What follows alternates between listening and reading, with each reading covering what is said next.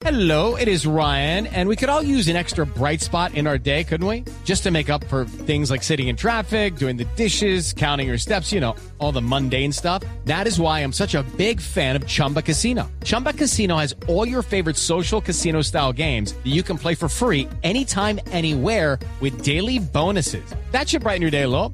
Actually, a lot. So sign up now at chumbacasino.com. That's chumbacasino.com. No purchase necessary. BGW. Void were prohibited by law. See terms and conditions. 18 plus.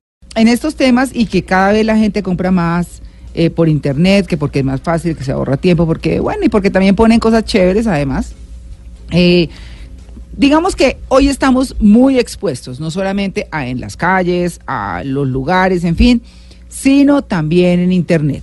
Y pasamos mucho tiempo de nuestras vidas en internet.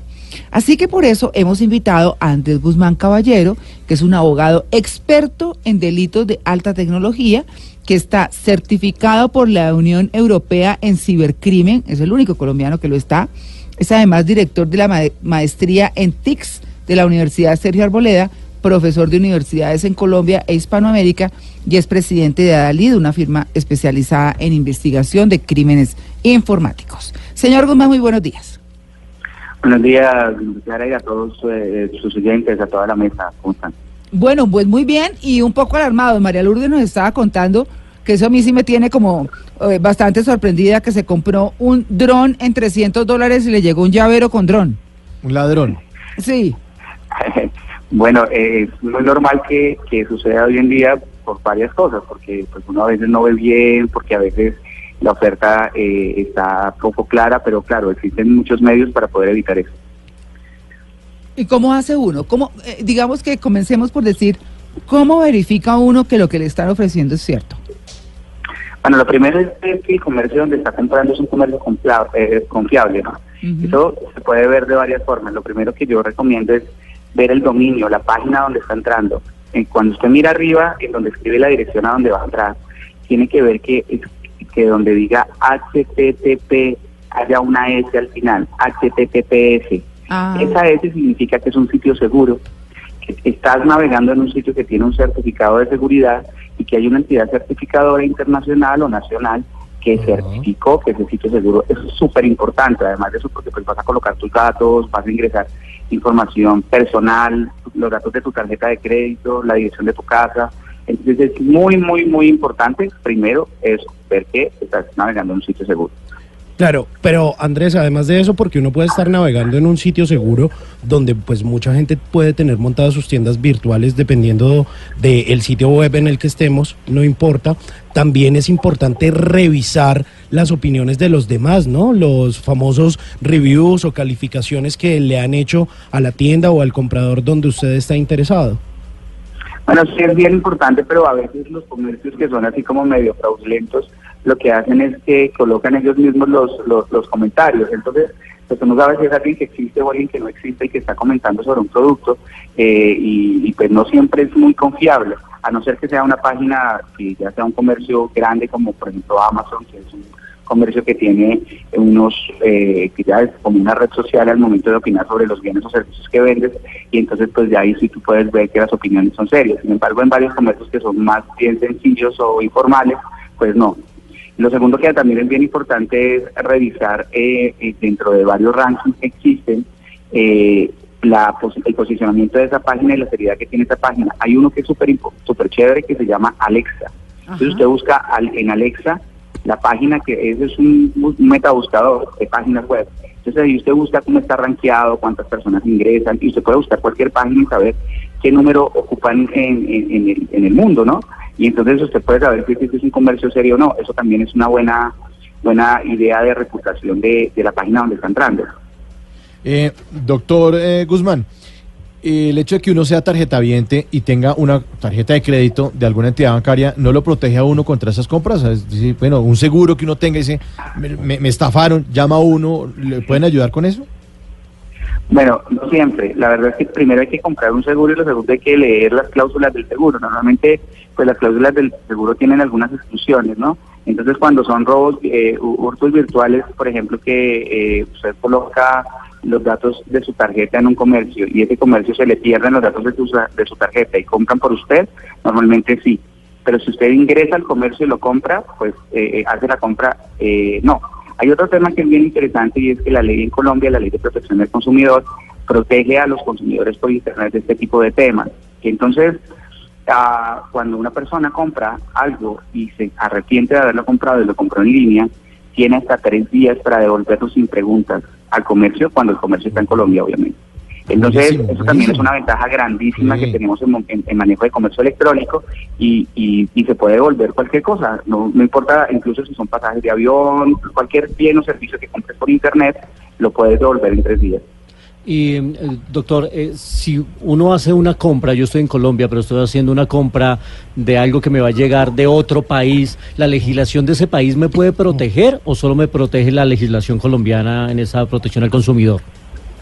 Bueno, eh, en la, normatividad exterior también. La, la verdad es que nosotros en el mundo, para poder proteger a las personas que hacen transacciones por Internet, adoptamos una norma que se llama la Ley Modelo UNCITRAL de Comercio Electrónico, que si bien no es una norma de transnacionalidad, es decir, yo no puedo exigirle en Estados Unidos que me cumpla normatividad de protección al consumidor eh, colombiana, sí es una norma muy similar en todos los países que hace que yo pueda hacer incluso desde Colombia solicitudes a la FDA, por ejemplo, a la, a la, a la Sociedad de, de Protección al Consumidor Americana, para que me proteja, aunque esté en Colombia, porque compré en un comercio en Estados Unidos. Entonces, sí existen medios en cada uno de los países para hacerlo, lo puedo hacer en línea. Incluso también, por ejemplo, si alguien compra en Colombia y está fuera del país, puede entrar a la Superintendencia de Comercio colombiana y hacer la solicitud porque compré en un comercio colombiano para que le den el, el trato de protección al consumidor que requiere. Pues Andrés, sigamos con este tema que es tan importante. ¿Usted qué recomendaciones nos hace? ¿Qué puede complementar a lo que ya habíamos abordado? Habíamos dicho que los sitios certificados seguros son los que terminan en HTTPS, los que tienen la S, y que también no puede entrar Alexa y verificar, porque es un metabuscador, y verificar si el comercio es serio o no. ¿Qué otras medidas podemos tomar? Bueno, también es bien importante sospechar de, lo, de los correos muy, muy llamativos, ¿no? Entonces, eh, eh, la técnica que tú estabas diciendo ahorita, Aurea, que eh, es el tema de la, del phishing, ¿no? Sí. Que te envían muchos correos y entonces ves un correo que es súper llamativo y dice la finca que es súper espectacular o trae el, el plan que es muy barato. Entonces, cuando las cosas son muy económicas, uno tiene que sospechar. Además de eso, pues, que está un solo clic.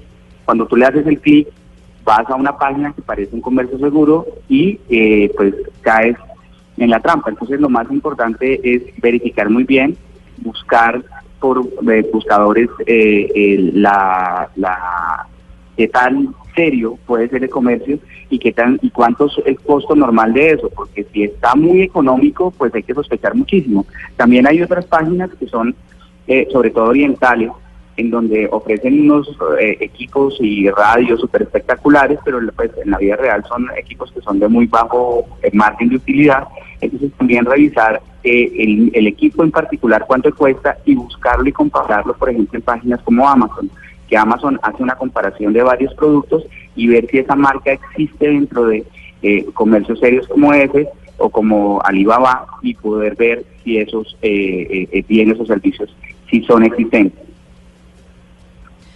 Yo, yo quiero, María Clara, preguntar con respecto a esto. Por ejemplo, a todos estos servicios que nos, nos ofrecen eh, de hoteles, eh, eh, pues hospedajes, eh, pasajes y demás. A mí me pasó específicamente con uno donde me ofrecían un servicio con muy buenas fotos en, en, en mis vacaciones con vista al río, decía, y eran las cataratas del Niágara.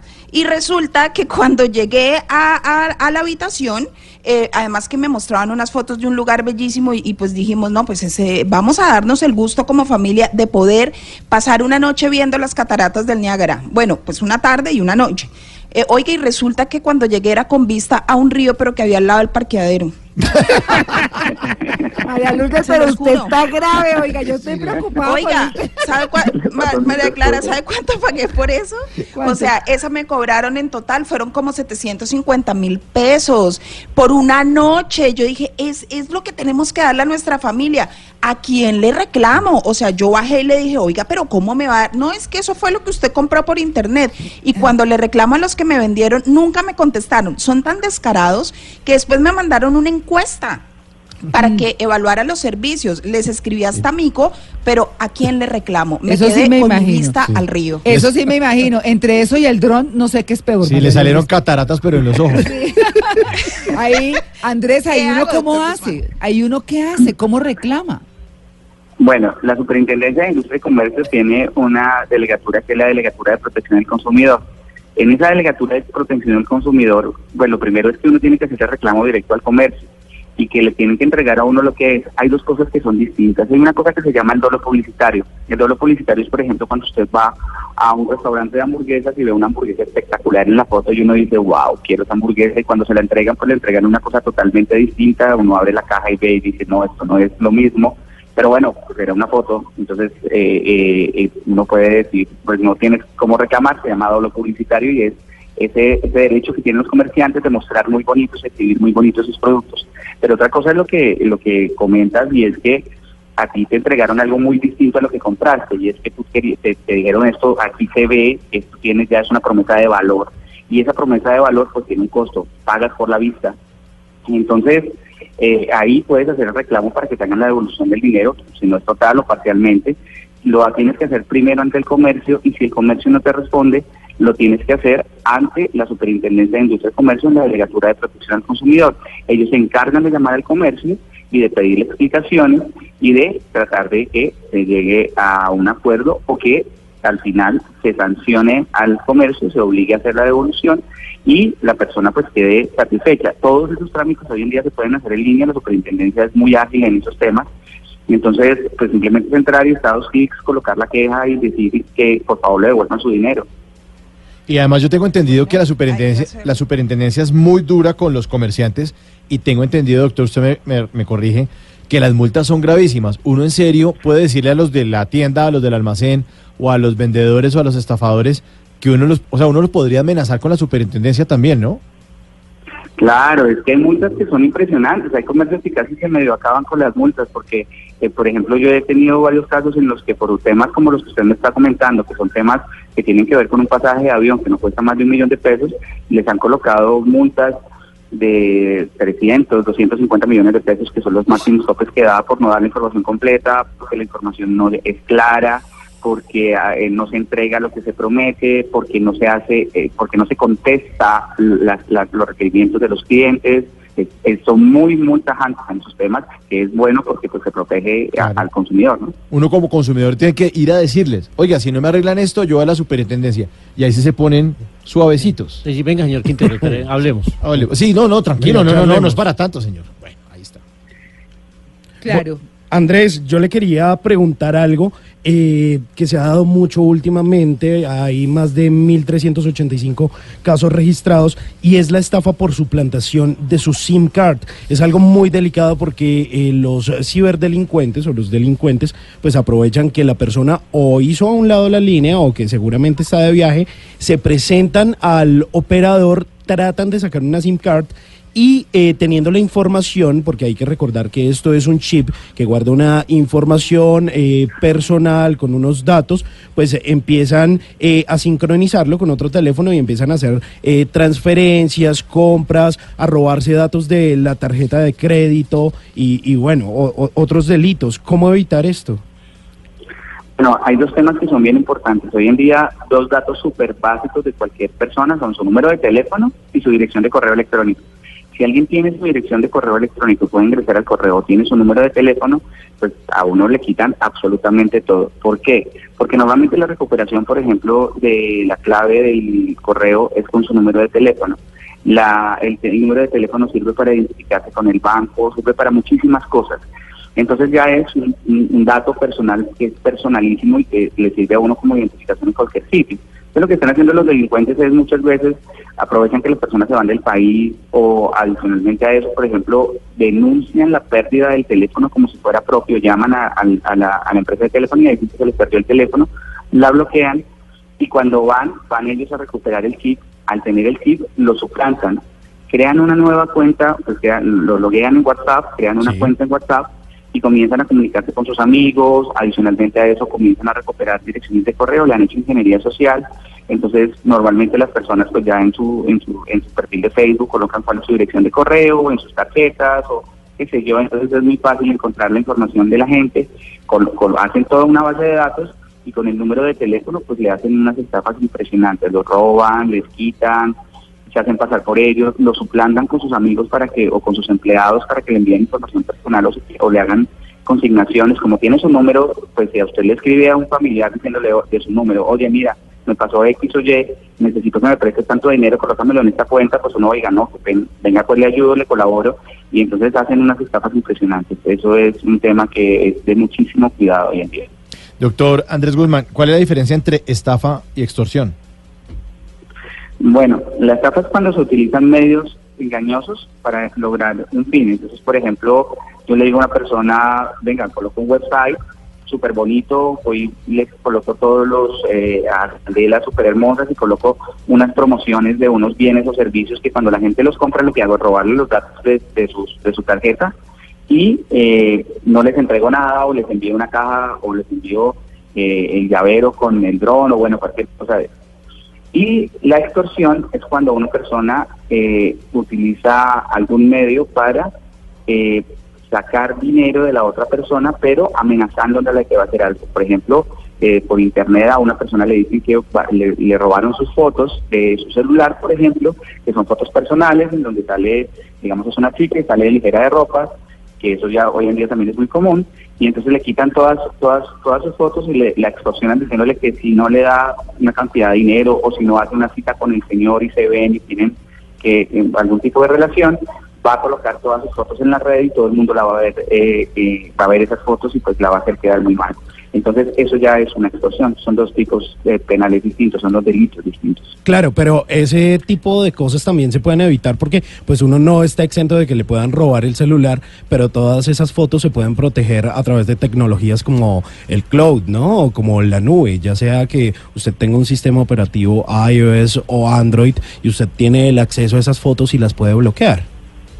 Sí, lo que pasa es que los delincuentes se aprovechan de nuestra inocencia, por decirlo así. Entonces, las personas ya estamos aprendiendo a colocar claves seguras. Claves seguras es colocar claves que no sean muy fáciles de descifrar. Entonces, usted coloca eh, un número, unas letras, mayúsculas, minúsculas, además de esos símbolos que se los exigen adicionalmente a eso.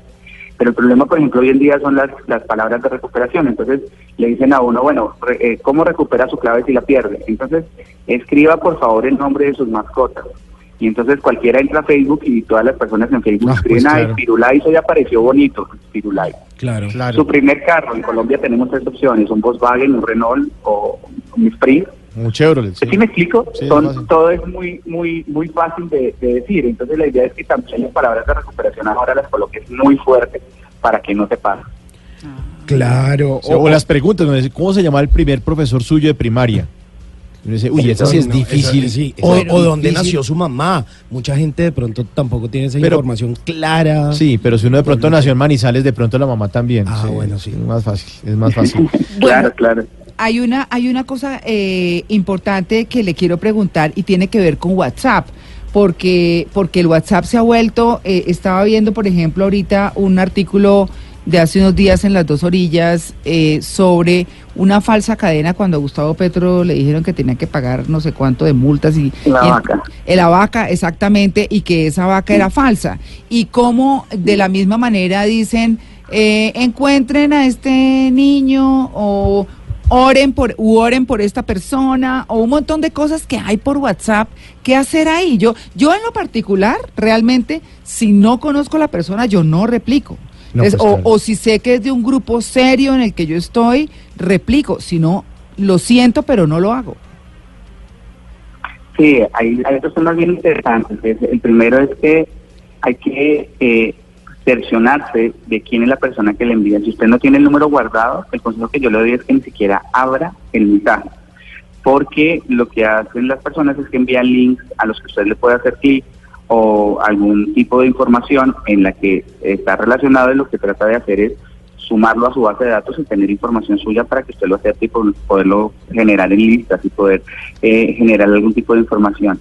Eh, y bloquear inmediatamente sus perfiles. Esa es la recomendación. Por ahora ya WhatsApp está tomando, está haciendo, creando tecnología para eso, para evitar esas cadenas y cuando cre- se crean esas cadenas eh, poderlas bloquear tecnológicamente, pero parece que para noviembre de este año, ya de acuerdo a lo que eh, dijeron en el último comunicado de prensa internacional, van a poder eh, eh, las personas denunciarlos y ya la aplicación los va a bloquear.